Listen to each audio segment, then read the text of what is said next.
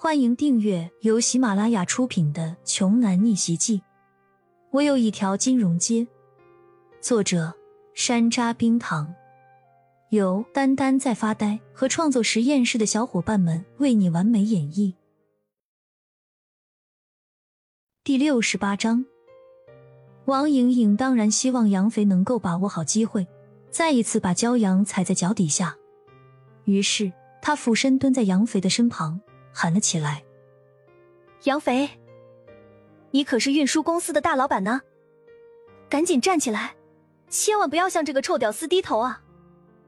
只是王莹莹刚一靠近杨肥，对方就猛然抬起头来，又是啪的一声，杨肥一巴掌就冲着王莹莹扇了过来，瞬间脸颊上剧烈的疼痛让王莹莹清醒了过来。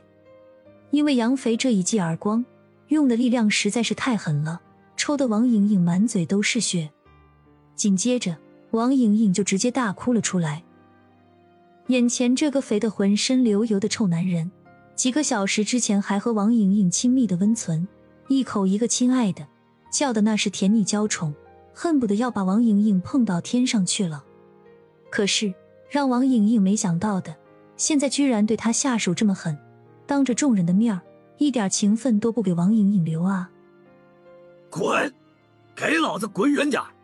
你这个骚货，要不是你，老子今天也不会来这里吃饭，也不会一顿就花出去了三十多万，更不会毁了整个公司的前途。而且，老子早就告诉过你，老子是有老婆的男人，你还勾引我，真他妈是个不要脸的贱女人！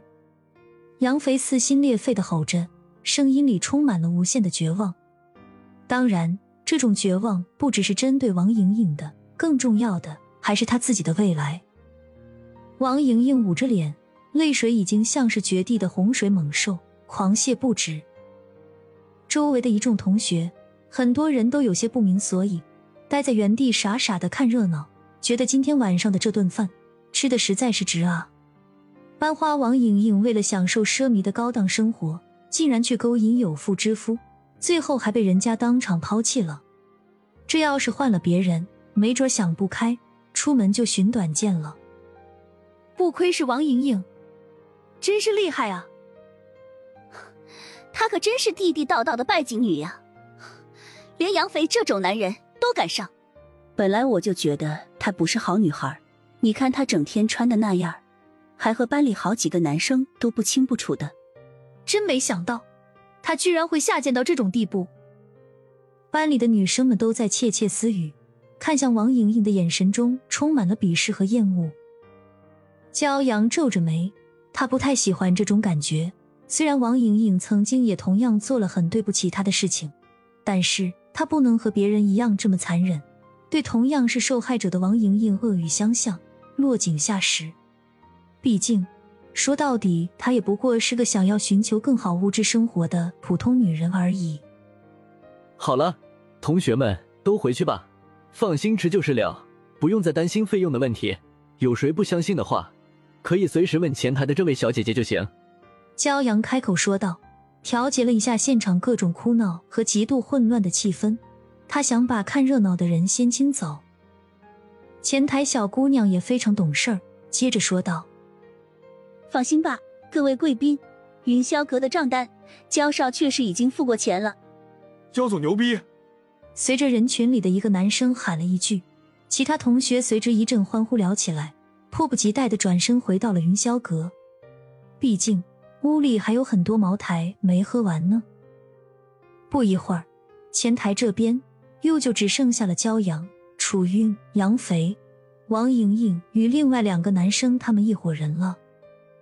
话说，这两个原本设局的男生站在原地，满脸写满了十分尴尬。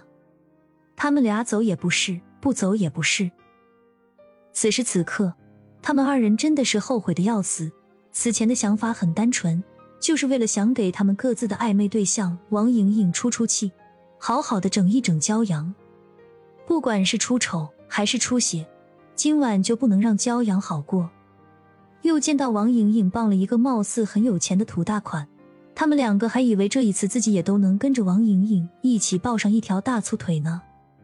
可是万万没想到，对方竟然是个瘸子，不仅仅是个瘸子，还反过来蹬踹了他们一脚。楚韵低着头，俯视着还跪在骄阳脚下、涕泪横流的杨肥，说道：“把账单先结了，回家去好好处理一下后事，别给自己留下什么遗憾。”这几句话已经说的非常明显了，杨肥，你必死无疑。杨肥听了，直接瘫坐在了地上，两眼无神。本集播讲完毕，想听更多精彩内容，欢迎关注“丹丹在发呆”。